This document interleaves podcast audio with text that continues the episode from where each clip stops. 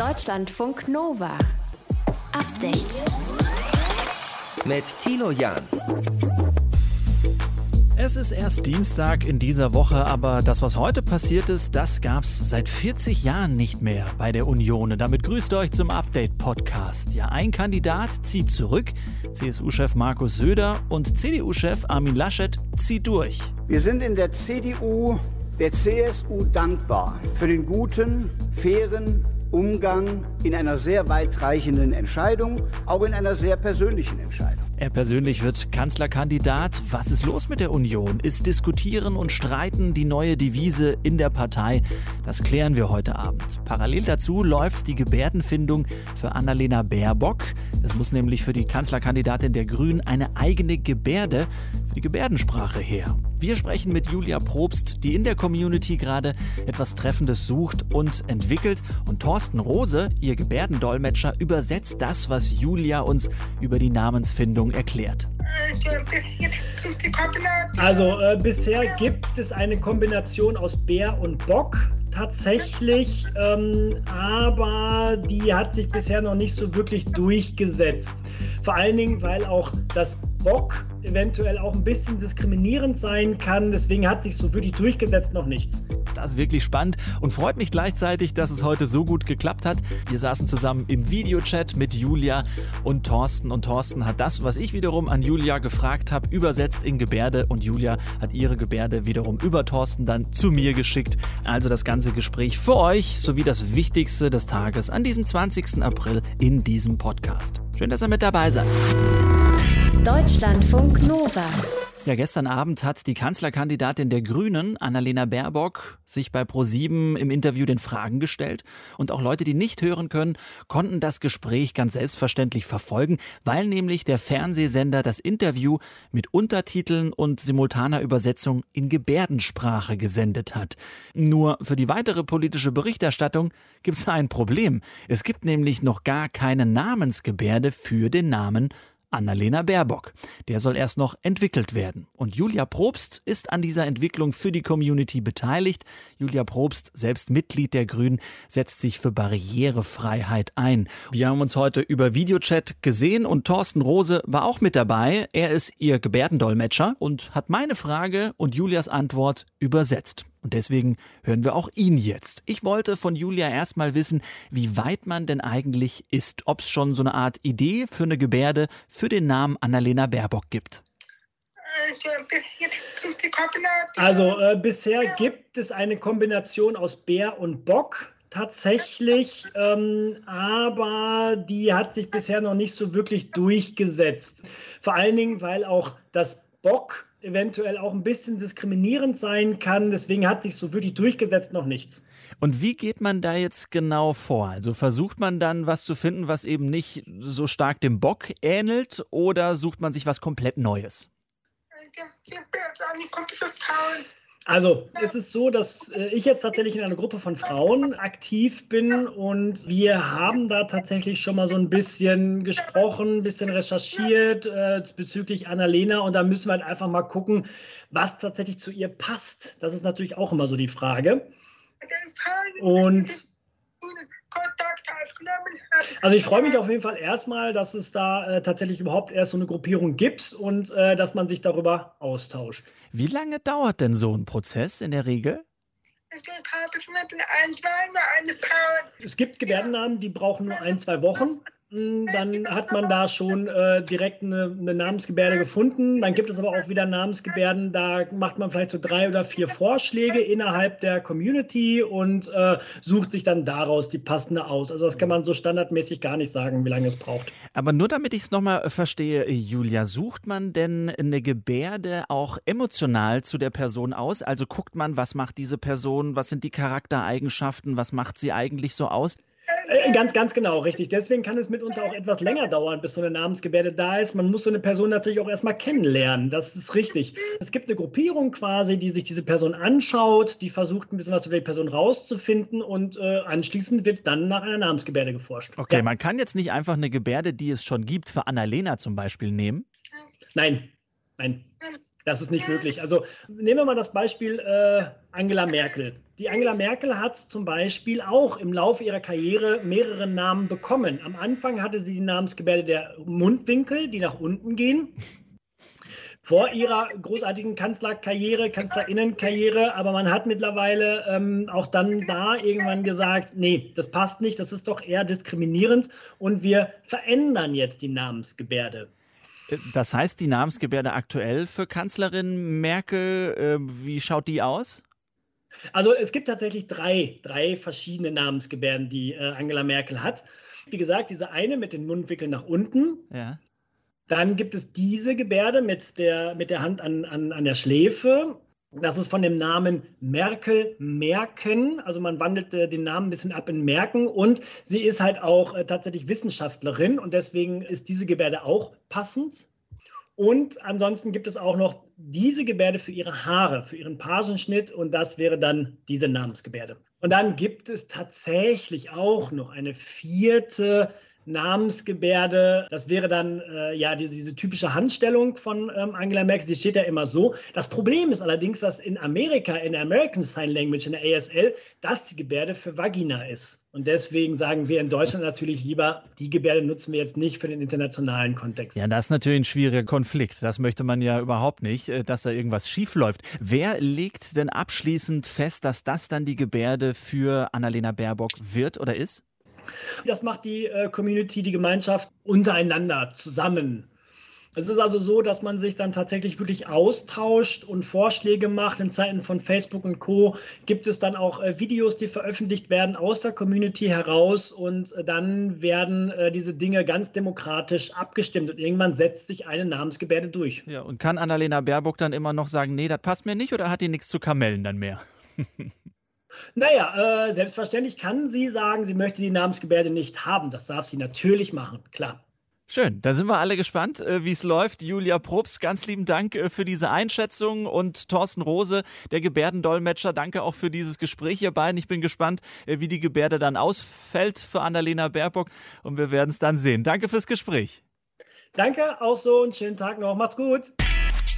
Deutschlandfunk Nova. Update. Ja, niemand Geringeren als Julius Caesar hat Markus Söder heute zitiert, als er seinen Rückzug aus dem Kanzlerkandidatenrennen bekannt gegeben hat. Die Würfel sind gefallen. Armin Laschet wird Kanzlerkandidat der Union. Ja, Söder hält also sein Wort, nachdem sich der CDU-Bundesvorstand gestern für Laschet ausgesprochen hat. Und die CDU ist erleichtert, dass nun endlich die öffentliche Debatte vorbei ist. Sprechen wir drüber mit Jürgen König aus unserem Hauptstadtstudio. Jürgen, ich vermute, Armin Laschet hat sich über die Nachricht heute sehr gefreut, oder? Na, aber und wie noch? Und er wird sich vor allem darüber gefreut haben, dass es heute Nachmittag in der Unionsfraktion des Bundestages nicht zur Revolte gegen ihn kam. Denn darum wird es gehen, auch in den nächsten Tagen noch gehen, um diese Frage, was die Abgeordneten, was die Basis zum Kanzlerkandidaten Laschet sagen wird. Also gibt es Proteste, eine Protestbewegung womöglich, bei denen die nicht ihren Frieden mit dieser Entscheidung für den Kandidaten Laschet machen. Und das waren ja nicht wenige dann könnte es schwierig für ihn werden. Aber man muss schon sagen, wenn Laschet doch eines in diesem Machtkampf gezeigt hat, dann doch, dass er einfach wirklich äh, Stehvermögen hat. Er hatte sich bei der Wahl zum CDU-Vorsitz schon gegen Friedrich Merz durchgesetzt. Jetzt hat er sich in der K-Frage gegen Markus Söder durchgesetzt. Mit diesem Stehvermögen hat er überrascht, auch beeindruckt und so spricht schon einiges dafür, dass er auch die Anfechtungen aus der Fraktion, aus den Landes-, den Kreisverbänden, wenn es sie denn geben sollte, dass er die durchstehen wird und dann wird Laschets Freude richtig groß. Wie bewertest du es für Söder? Steht er da als großer Verlierer jetzt? Ach nein, das weiß ich gar nicht. Er hat verloren, ja, hat eine Lektion erteilt bekommen. Der Machtpolitiker Söder hat vom Machtpolitiker Laschet eine Lektion erteilt bekommen. Aber Söder hat auch immens an Ansehen gewonnen in den letzten Wochen. Und in dem Maß, in dem Laschet möglicherweise nicht so gut vorankommt, wird Söders Ansehen weiter steigen. Das wird ihm helfen, als Dauerkonkurrent von Laschet, wie soll ich sagen, auf der Lauer zu liegen. Und es wird ihm helfen bei der nächsten Landtagswahl 2023. Man erinnere sich, Söder hat ja bei der letzten Wahl nicht gut abgeschnitten. Er muss derzeit in Bayern gemeinsam mit den Freien Wählern regieren, was Söder immer irgendwie so sehr geschickt wegspielt, also so vergessen macht. Tatsächlich ist die derzeitige CSU weit von alten absoluten Mehrheiten entfernt. Das wird Söder ändern wollen. Das Wort jetzt des CSU-Generalsekretärs heute vom Kandidaten der Herzen, das ging schon genau in diese Richtung. Äh, dass die CDU das schafft, mit Söder zu alter Größe zurückzufinden, dafür stehen die Chancen gut. Söder ist jetzt 54, tritt er in vier Jahren als Kanzlerkandidat an. Wäre er jünger als Lasch das jetzt ist, und man muss auch sehen, wer weiß, was Söder mit Laschet ausgehandelt hat. Ministerposten für die CSU in Berlin für den Fall, dass Laschet Kanzler werden sollte. Wer weiß. Ja, wer weiß, was es da für ein Deal gab im Hinterzimmer. Werden wir gespannt beobachten. Jürgen König für Deutschlandfunk Nova aus unserem Hauptstadtstudio über die Entscheidung in der Union. Markus Söder zieht also zurück und macht den Weg für Armin Laschet bei der Kanzlerkandidatur der Union frei. Deutschlandfunk Nova. Update. Es geht bei uns jetzt um rosafarbene Einweghandschuhe mit denen man Tampons hygienisch entnehmen kann und auch dann gleichzeitig noch diskret und blickdicht verpackt in den Mülleimer schmeißen kann. Mit diesen sogenannten Pinky Gloves sind ja zwei Start-up-Gründer letzte Woche in die Schlagzeilen geraten. Vielleicht habt ihr es mitbekommen. Sie hatten bei der Fernsehshow Die Höhle der Löwen einen Investor gefunden und haben danach über Tage im Netz einen Shitstorm kapiert. Wie kann das sein? Die Handschuhe seien überflüssig und würden die Periode tabuisieren, hieß es da unter anderem. Ja, jetzt haben die Gründer das Ende von Pinky Gloves bekannt gegeben. Magdalena Neubig aus unserem Team hat sich es genauer angeschaut für uns. Was ist da genau los? Ja, also die Startup-Gründer haben die Pinky Gloves komplett vom Markt genommen. Die werden jetzt einfach nicht mehr verkauft. Und zu dem Ganzen haben die beiden auf ihrer Webseite und auch auf ihrem Instagram-Account ein Statement veröffentlicht, worin sie eben sagen, dass die Entwicklung der Pinky Gloves und die begleitende PR, dass das nicht durchdacht gewesen seien man muss dazu sagen, Sie haben auch schon letzte Woche gleich auf die Kritik an diesen Einweghandschuhen reagiert und zwar in einem Video auf Instagram. Auf keinen Fall wollten wir zum Ausdruck bringen, dass die Menstruation etwas Ekelhaftes sei. Aus unserer Sicht sollte die Menstruation und alles rund um das Thema heutzutage schon lange kein Tabuthema mehr sein. Genau, und das bekräftigen Sie halt in diesem Statement nochmal und sagen, es sei Ihnen jetzt nie darum gegangen, einen natürlichen Prozess zu tabuisieren. Und Sie sagen wörtlich, wir haben uns die Kritik zu Herzen genommen und verstanden. Aha. Äh, das heißt, Sie stellen das Produkt jetzt ein, weil Sie von Ihrer eigenen Geschäftsidee nicht mehr überzeugt sind? Ja, aber nicht nur. Denn in diesem Statement sagen Sie außerdem, dass Sie einer heftigen Welle an Hass und Mobbing bis hin zu Morddrohungen ausgesetzt waren und immer noch sind und mhm. dass sie auf offener Straße attackiert und beschimpft werden und sagen dann wörtlich, wir halten das nicht mehr aus und sind mit unseren Kräften am Ende.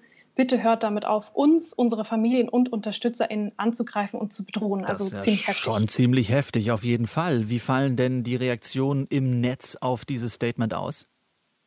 Ja, also auf Instagram ist so die generelle Stimmung, was ist eigentlich mit der Welt los? Wie krank ist das denn bitte? So viele kommentieren die Kritik an dem Produkt, an den Pinky Gloves, die ist nach wie vor berechtigt. Und es ist auch ein richtiger Schritt, dieses Produkt vom Markt zu nehmen. Und es ist auch stark, dass die Gründer das jetzt quasi durchziehen. Aber nichts in der Welt quasi rechtfertigt so einen Hass gegenüber diesen Start-up-Gründern. Und das sagen unter anderem auch die Gründerinnen vom Periodenunterwäsche-Startup Uya. Die hatten letzte Woche nach der Präsentation der Pinky Gloves bei der Höhle der Löwen hatten die ein Video veröffentlicht, was inzwischen mehr als drei Millionen Mal angeklickt wurde. Und in diesem Video hatten sie eben ganz sachlich ihre Kritik an dem Produkt zum Ausdruck gebracht und haben halt auch immer wieder klar gemacht, es sind nicht die beiden Gründer von Pinky Gloves das Problem, sondern eben die fehlende gesellschaftliche Debatte über die Periode an sich und darüber, was Menschen, die menstruieren, eben brauchen. Und sie haben auch immer wieder dazu aufgerufen, ganz sachlich und respektvoll über dieses Thema zu sprechen und sind eben krass schockiert, wie jetzt diese Debatte verläuft. Und da hat eben auch die Gründerin Kati Ernst von UJA, die hat auf Instagram sich auch dazu geäußert heute. Darf nicht sein, dass jede konstruktive, sachliche Debatte in so einem Hass ausartet, dass man nicht mehr miteinander diskutieren kann. Ja, man sollte auf jeden Fall weiter reden, aber konstruktiv oder was sagst du?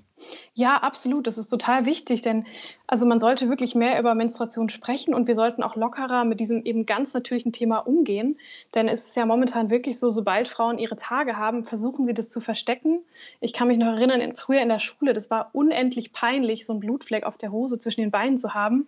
Und wenn man Tampons vergessen hatte und sich die irgendwie leihen musste bei Freundinnen, das war wirklich wie Drogenschmuggeln. Das durfte keiner mitbekommen, wenn man irgendwie Angst hatte, dafür ausgelacht zu werden. Und das heißt halt einfach, Periode ist ab Tag 1 schambehaftet für viele Menstruierende und das sollte sich halt im Idealfall einfach mal ändern. Und die Pinky Gloves Gründer, die hoffen auch darauf. Die haben in ihrem Statement außerdem nämlich noch gesagt, sie begrüßen, dass da eben jetzt eine Debatte angestoßen wurde und hoffen, dass die konstruktive Debattenkultur dann auch wieder die Oberhand gewinnt. Magdalena Neubig aus unserem Team über die Pinky Gloves wurden online als nicht nachhaltig und sexistisch kritisiert. Der Handschuh zum Entsorgen von Tampons soll künftig nicht mehr produziert werden. Deutschlandfunk Nova. Update. Heute ist der 20.04. in den USA. Da würde man vermutlich sagen 420. Ja, und einige von euch wissen, was äh, das auf sich hat. Es ist ein hoher Feiertag für alle, die Cannabis und äh, Marihuana konsumieren, nämlich der International Weed Day. Normalerweise gibt es an diesem Tag, vor allem in den USA, wo Cannabis ja in vielen Bundesstaaten legalisiert ist, eine ganze Reihe von Happenings. Da treffen sich die Leute auf Plätzen in den Parks, an der Uni, um zu kiffen. Aber auch hier sorgt Corona dafür, dass äh, es ein bisschen anders läuft. Verena von Keitz aus unserem Team hat sich für uns genauer angeschaut. Wird dieses Jahr dann äh, per Videoschalte gemeinsam geraucht? Also das war tatsächlich vor einem Jahr so, als die USA im April explodierende Corona-Zahlen hatten und das ganze Leben total runtergefahren wurde, dass da wirklich äh, am Weed Day nichts stattgefunden hat. Im Moment ist die Lage ja durchaus entspannter. Die USA sind sehr weit mit dem Impfen. Trotzdem besteht natürlich immer noch die Gefahr, sich anzustecken, gerade wenn viele Leute sich versammeln.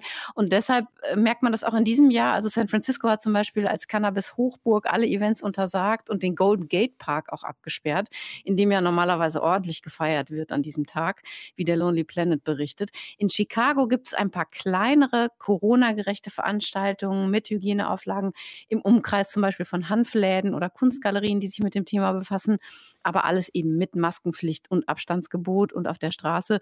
Und so ist es auch in einigen anderen Städten, die den High Holiday begehen wollen. Ja, wie wird denn dieser High Holiday, der Weed Day bei uns in Deutschland gefeiert? Also da ist auch alles eher auf Sparflamme. Also der Deutsche Handverband, der sich ja für die Legalisierung von Cannabis einsetzt, hat auf seiner Facebook-Seite ein Statement einer grünen Politikerin gepostet, die nochmal erklärt, warum Legalisierung von Cannabis wichtig ist. Die Piratenpartei in Frankfurt hat diesen Tag heute auch genutzt, um sich für eine alternative Drogenpolitik stark zu machen, die Cannabis nicht kriminalisiert. Aber klar, hier bei uns ist die Situation ja gerade eher, würde ich sagen, zum Glück nicht ganz so schlimm, aber ein bisschen mehr wie in den USA vor einem Jahr. Da werden die meisten um 20 nach 4 wahrscheinlich allein und zu Hause ihr Feiertagsritual begangen Na, haben. hast du mir nicht erzählt, dass du mit Mona heute raus warst und dann auch was geschnüffelt hast? Ja, ja, durchaus. Da, da saßen so zwei Jungs auf einer Parkbank. Ja. Und ich dachte so, ah, mm, mm, das riecht hier, aber ich habe doch gerade das Thema recherchiert. Oh, es ist 16.50 Uhr. Ja. Äh, wieso eigentlich? Und was hat's die mit, und haben es gefeiert. was hat es mit dieser Zahl 420, 420 auf sich? Um diese Zahl gibt es wirklich viele Legenden, aber die wahrscheinlichste Geschichte ist, wie auch das Time Magazine berichtet, dass sich 1971, also vor 50 Jahren, fünf Jungs der San Rafael High School in Kalifornien jeden Tag nach dem Unterricht getroffen haben, um unter der Statue von Louis Pasteur das ist dieser äh, Molekularbiologe, sag ich mal, auf dem Schulgelände um 20 nach 4 gemeinsam zu kiffen. Damals natürlich noch alles illegal. Also die Jungs haben dann den Begriff 420 auch als Code verwendet, auch damit ihre Eltern nichts, nicht wissen, wovon sie sprechen. Und daraus hat sich dann später nach und nach der 20.04. als Cannabis-Feiertag und Aktionstag für die Legalisierung entwickelt. Das hätten die damals wahrscheinlich auch nicht gedacht, ne? dass heute in so vielen Ländern der Konsum von Cannabis legal ist. Wie kommt es eigentlich, dass Deutschland da so restriktiv ist oder sagen wir mal bleibt? Also das liegt äh, wirklich vor allem an der Anti-Haltung der CDU-CSU, die eine Legalisierung ablehnt. Bündnis 90 Die Grünen, die Linke und die FDP sind ganz klar dafür. Die FDP hat auch gerade einen Antrag äh, in den Bundestag eingebracht vor anderthalb Wochen, mit dem eine kontrollierte Abgabe von Cannabis an Erwachsene zu Genusszwecken ermöglicht werden soll. Auch die SPD öffnet sich dem Thema immer mehr in ihrem aktuellen Wahlprogramm. Ähm, wenn auch durchaus vorsichtiger, eher so in Richtung, wir probieren es mal aus in einem Modellprojekt. Also man könnte aber schon erwarten, wenn wir jetzt nicht mehr nur noch über CDU, CSU Kanzlerkandidaten reden und Corona, dass es vielleicht ein Wahlkampfthema werden könnte bei der Bundestagswahl. Heute ist International Weed Day, ein Feiertag für alle, die Cannabisprodukte konsumieren. Wird auch genutzt, wie wir gerade gehört haben, von Verena von Keitz aus unserem Team, um über das Thema Legalisierung zu sprechen. Deutschlandfunk Nova. Update. Die Pandemie reißt alles ein. Ja, so kann man das lesen, was die Friedrich-Alexander-Universität Erlangen-Nürnberg heute veröffentlicht hat.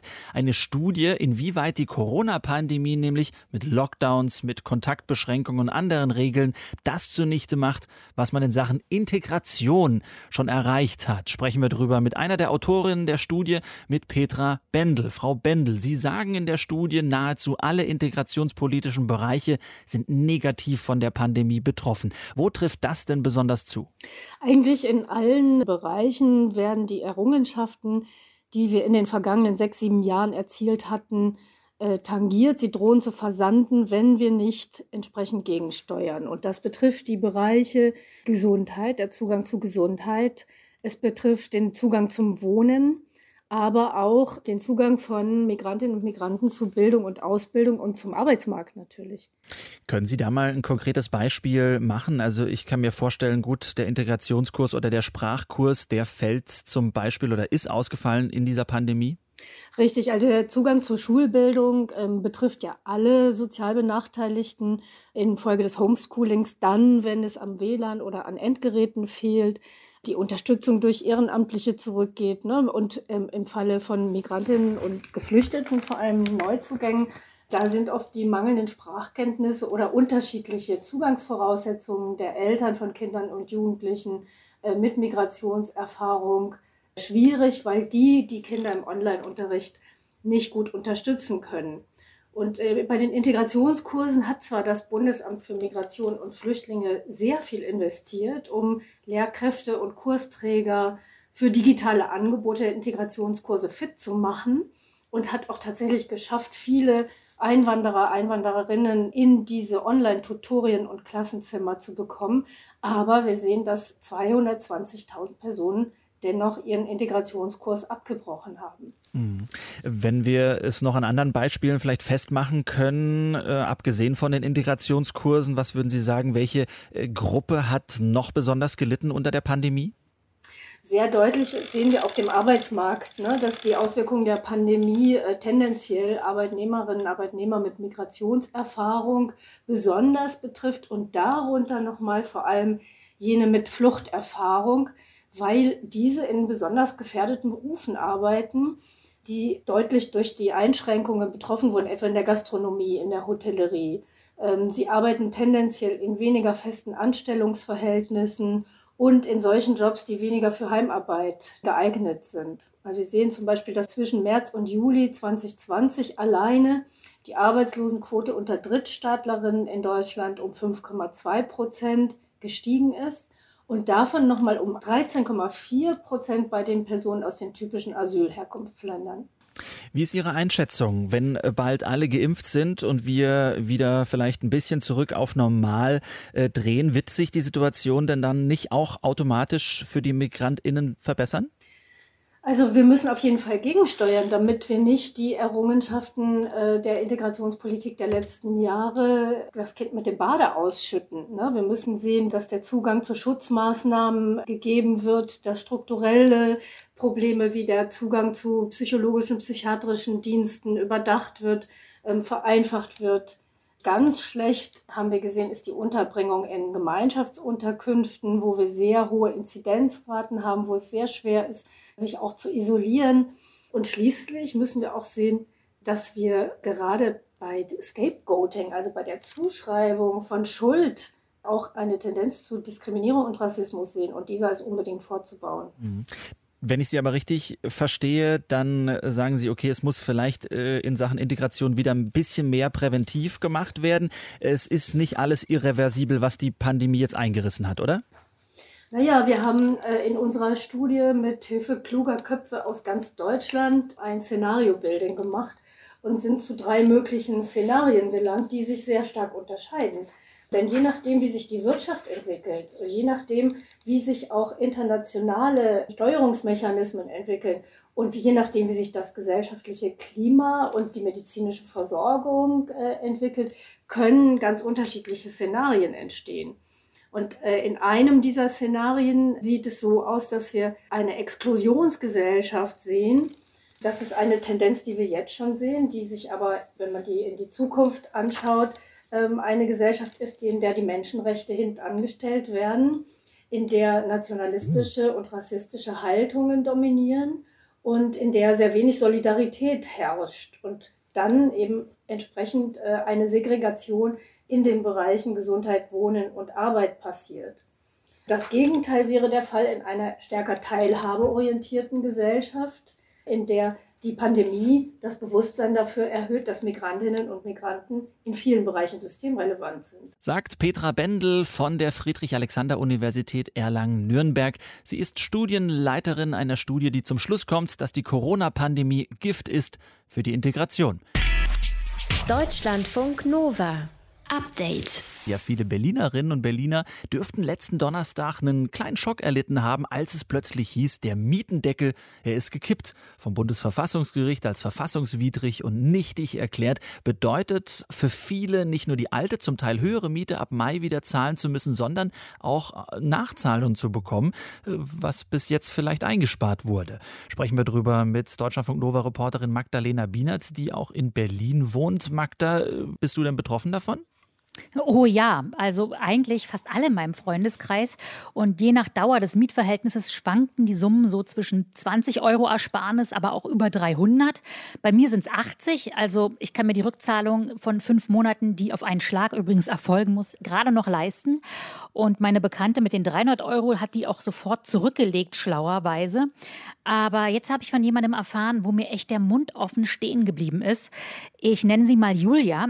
Sie hat zwei Jahre im sehr beliebten Kiez Kreuzberg 61 eine Wohnung gesucht und sich Anfang des Jahres auf ihre Traumwohnung beworben. Also 156 Quadratmeter, vier Zimmer, große Wohnküche.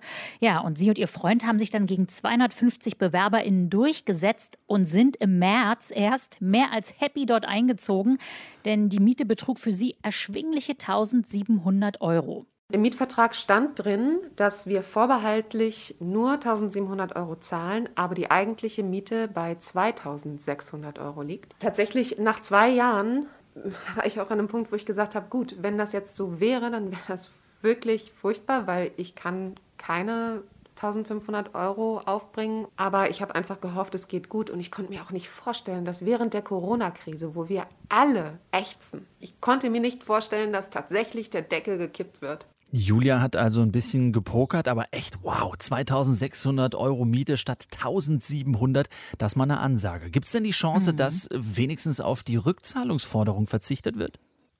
Also bei den meisten Mietern, mit denen ich gesprochen habe, die jetzt mit privaten Vermietern zu tun haben, sieht es da nicht gut aus. Aber die sechs städtischen Wohnungsunternehmen haben schon zugesichert, dass sie keine Nachforderungen stellen wollen.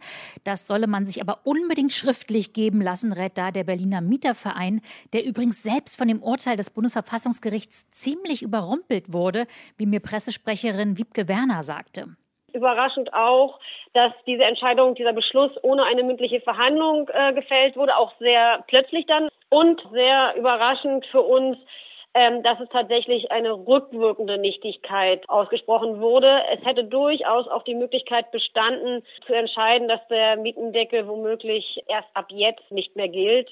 Wie viel Zeit haben denn die MieterInnen jetzt für die Rückzahlung überhaupt? Also das kommt darauf an, was in den Mitteilungen der Vermieter von damals stand. Wenn ein Vermieter bei der Reduzierung der Miete geschrieben hatte, falls der Mietendeckel für ungültig erklärt wird, erhebe ich die Nachzahlungen gesondert, dann kann man erstmal abwarten, bis der Vermieter sich meldet und hat dann noch 30 Tage Zeit. Wenn aber nichts dergleichen in dieser Mitteilung damals stand, gilt eine Frist ab der Urteilsverkündung von lediglich zwei Wochen. Etwas Licht am Ende des Mietentunnels spendete immerhin heute der Berliner Senat. Der hat beschlossen, ein zinsloses Darlehen bereitzustellen für all diejenigen, die diese Zahlungen eben nicht auf einen Schlag leisten können. Na, immerhin etwas, aber trotzdem für dich und alle anderen BerlinerInnen, äh, die zur Miete wohnen, echt bitter. Was ist denn eigentlich mhm. mit der mhm. Mietpreisbremse? Die gibt es ja auch bundesweit. Kann die nicht helfen? Ja, das bedingt, aber man muss es auf jeden Fall prüfen. Diese Mietpreisbremse wurde ja 2015 beschlossen und von vielen Städten auch umgesetzt. Und die besagt, dass die Miete nicht mehr als 10 Prozent über der ortsüblichen Vergleichsmiete liegen darf, also über dem Mietspiegel. Und beim Berliner Mieterverein zum Beispiel kann man sich als Mieter das gerade kostenlos ausrechnen lassen, ob man für die Wohnung denn nicht vielleicht mehr zahlt, als erlaubt ist, auch wenn man da jetzt nicht Mitglied ist. Es gibt ein paar Einschränkungen, wie zum Beispiel, dass diese Bremse eben nicht für Neubauten ab 2014 gilt oder auch, wenn die Wohnung vorher umfassend saniert wurde. Aber ich rate, unbedingt mal ausrechnen lassen. Nicht nur in Berlin, vielleicht sorgt das dann doch noch für einen weiteren kleinen Lichtblick. Das Bundesverfassungsgericht hat jedenfalls den Mietendeckel gekippt. Jetzt äh, gilt offiziell der Mietspiegel und viele Mieterinnen und Mieter müssen mehr oder auch noch nachzahlen. Deutschlandfunk Nova Reporterin Magdalena Bienert über die Situation in Berlin nach dem Urteil. Deutschlandfunk Nova. Update. Montag bis Freitag, immer zwischen 18 und 20 Uhr. Mehr auf deutschlandfunknova.de.